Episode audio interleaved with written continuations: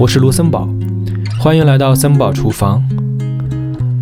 阿德勒幸福课第十七讲：不可以批评，也不用表扬。在教育孩子或是培养部下的时候，一般都认为有两个方法：批评教育法和表扬教育法。阿德勒心理学的立场，关于育儿活动为代表的一切与他人的交流。阿德勒心理学都采取不可以表扬的立场，当然，同时也反对体罚，不认可批评。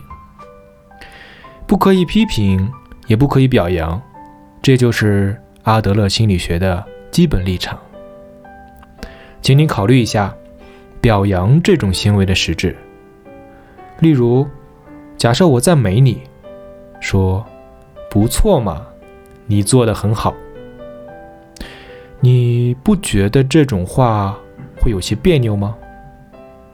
那一句“不错嘛，你做的很好”中所包含的俯视般的语感，可能会让人不愉快。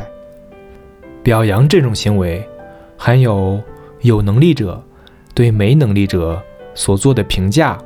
这方面的特点，所有的母亲会赞美帮忙准备晚饭的孩子，说：“你真了不起。”但是如果丈夫做了同样的事情，则一般不会表扬说：“你真了不起吧。”也就是说，用“你真了不起，做得很好”或者“真能干”之类的话表扬孩子的母亲，无意中就营造了一种上下级的关系。把孩子看得比自己低。人表扬他人的目的，就在于操纵比自己能力低的对方，其中既没有感谢，也没有尊敬。